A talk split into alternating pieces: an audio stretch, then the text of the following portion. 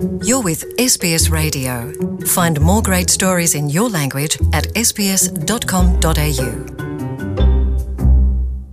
Como eu falei no início do programa, a gente conversa agora com o embaixador do Brasil na Austrália, o senhor Maurício Carvalho Lírio, que acaba de encerrar uma visita à cidade de Melbourne. Muito boa tarde, Maurício. Seja bem-vindo ao programa de língua portuguesa da SBS na Austrália.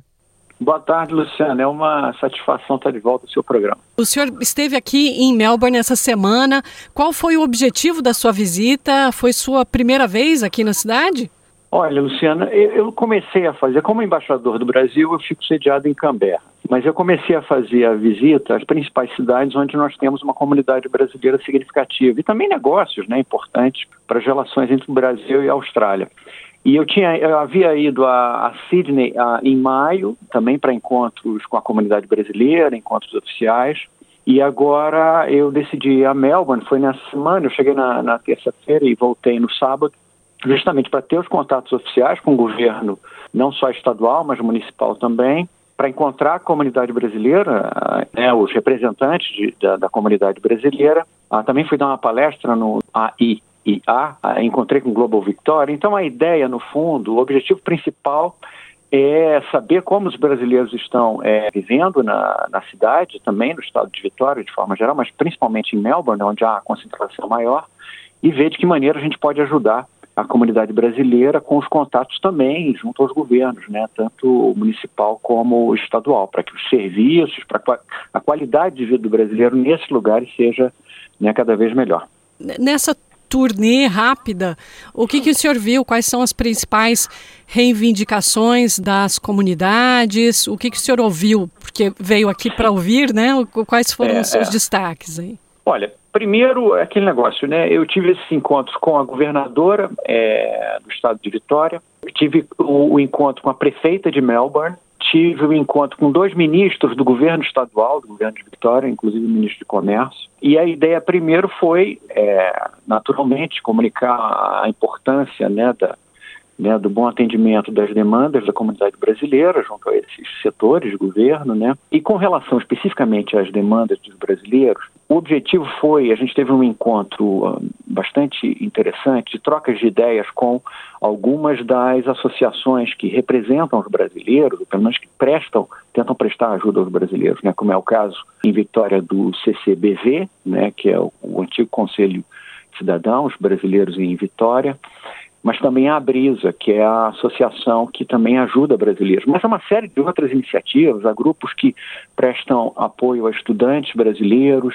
há grupos que prestam apoio, por exemplo, é, assistência psicológica brasileiros. Isso, aliás, em, acontece em Melbourne e Sydney também. Tá? Nós temos, por exemplo, em, em Melbourne um programa chamado CAPA, que é justamente de alguns, algumas brasileiras terapeutas que prestam né, ajuda, terapia brasileiros. Então a ideia foi ouvir, e obviamente eu tenho já, foi muito importante para ter justamente uma ideia das principais demandas, né? Eu sei que há demandas de vários tipos, por exemplo, os estudantes né, brasileiros, que provisoriamente agora estão podendo trabalhar 40 horas, né? Antes eram 20 horas, era o part-time, o trabalho agora tem 40 horas, a gente não sabe até quando o governo federal vai manter as 40 horas, mas eu sei, por exemplo, eu vi uma reivindicação de que não volte o horário de 20, que a gente tente ver se é possível um trabalho de 30 horas, ou seja, esse tipo de demanda foi muito importante né, ouvir para que eu possa transmitir aos diversos níveis de governo aqui na Austrália, né, o federal, o estadual e o municipal o senhor eh, acompanha o que acontece nas comunidades brasileiras em toda a Austrália. Essa reivindicação, por exemplo, dos estudantes internacionais em Melbourne de aumento das horas permitidas de trabalho, ela difere ou é semelhante às reivindicações que o senhor ouve de Sydney, de Darwin, dos brasileiros em Canberra, Perth? Essa é uma demanda generalizada. Ah, acho uhum. que aí nós temos brasileiros estudantes em, né, por toda a Austrália, praticamente e eu diria que a grande maioria, pelo menos né, do que eu tenho ouvido, né, são brasileiros interessados sim em poder trabalhar mais do que as 20 horas previstas originalmente. Tanto que decisão provisória né, de permitir o trabalho por 40 horas foi bem recebida né, por quase toda a comunidade brasileira, como não poderia deixar de ser. Outra coisa que eu ouvi muito como demanda brasileira, mas eu acho que isso foi particularmente importante em Melbourne, porque Melbourne, como você sabe, teve um período mais longo né, de, de lockdown, então isso teve, obviamente, um efeito maior sobre a capacidade dos brasileiros de conseguir trabalho, porque com lockdown é mais difícil, e ao mesmo tempo o lockdown mais longo tem efeitos também psicológicos mais complexos, né? Todos nós sofremos um pouco com a pandemia, né, com o período de isolamento e tudo, e tudo mais. E uma das medidas mais bacanas que eu notei da comunidade brasileira é a mobilização justamente para prestar horas né, de, de terapia, né, principalmente em língua portuguesa, né, porque é muito mais fácil um brasileiro fazer a terapia na sua língua, a custos mais, mais razoáveis. Né. Falei do, do, do CAPA, que é um programa que existe em Melbourne, é, conduzido por algumas brasileiras terapeutas, tá? Mas há também, por exemplo, o Braca Mind, que é um programa que o pessoal Sydney Braca, que é uma das associações né, de representantes e, e de apoio brasileiros, também faz.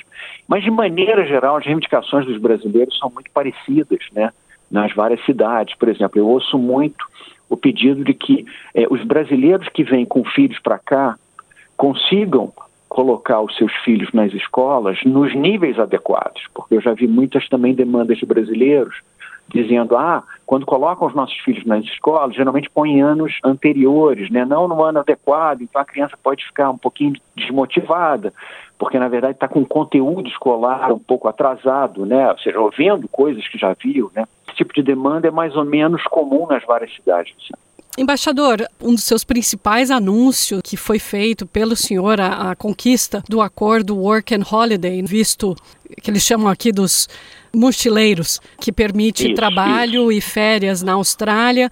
Serão dados 500 vistos para os brasileiros. Nós aqui na mídia recebemos muitos comentários sobre esse número. O senhor acredita que há uma possibilidade de aumento desse teto de vistos? Para os brasileiros? Olha, eu acho que há sim. A gente vai começar agora, né? O Home Affairs anunciou como 1 de julho, né? O período para para começar a receber as demandas. Eu já também, como você, eu tenho recebido muitas mensagens né, e, e noto que a procura é uhum. imensa. E, e, não só a procura imensa do visto é, férias trabalho, mas também já ouvi falar que a procura agora por vistos estudantes né, é, brasileiros aqui para a Austrália voltou a crescer muito depois de, né, de um período de interrupção, que foi a pandemia, né, a impossibilidade de vir para cá.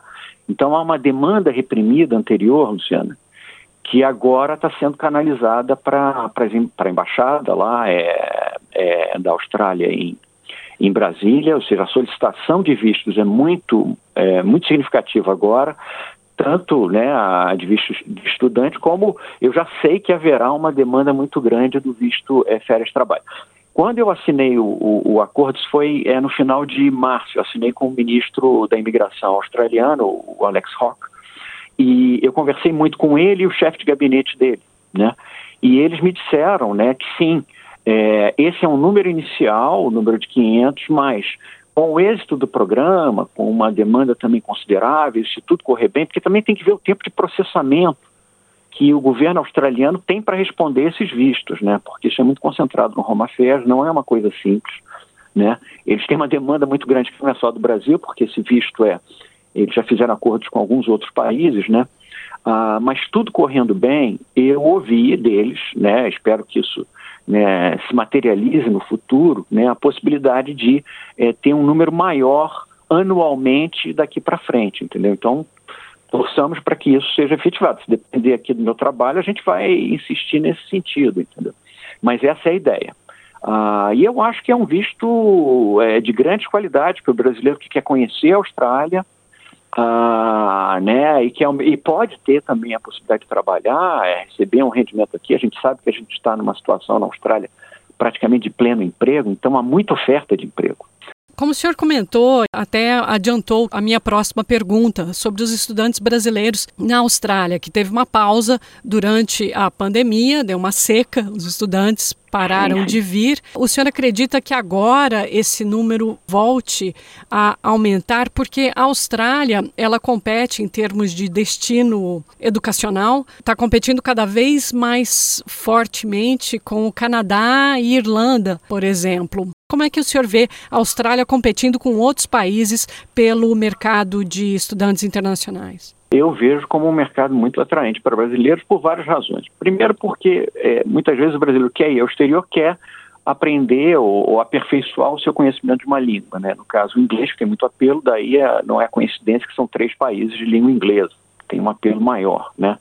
Hoje em dia, né, a, o desejo de aprender o inglês ou de reforçar o seu inglês. Tá?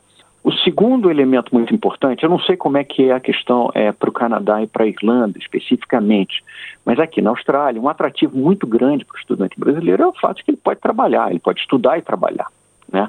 Não é todo país que dá visto de estudante, aliás, eu diria que a maioria dos, dos países que concedem vistos de estudantes né, não concedem vistos com possibilidade de trabalho. Isso é uma característica da Austrália, mas não, necessariamente, não necessariamente de outros países. Né? E isso tem um apelo muito grande, porque o brasileiro que vem para cá, ele é, é, aquele negócio, é, há diversas categorias né, de ensino que esse brasileiro está buscando. Tem o pessoal que vem para fazer curso de inglês, tem o pessoal que vem para fazer curso profissionalizante, técnico, e tem cursos bons também aqui, né? Ah, e há o pessoal que vai para a universidade, seja para graduação ou pós-graduação. Então, é, é muito variado o espectro né, de brasileiro que procura o ensino na Austrália. Agora, todos eles podem trabalhar. Né? Então, isso é uma característica do visto aqui. E isso faz com que o Brasil seja um dos principais mercados, eu diria, de, de, de vinda né, de é, estudantes estrangeiros para a Austrália. Porque a gente tinha, antes da pandemia, para você ter uma ideia, Luciano, o Brasil era o quarto país que mais mandava estudantes para cá. Tá?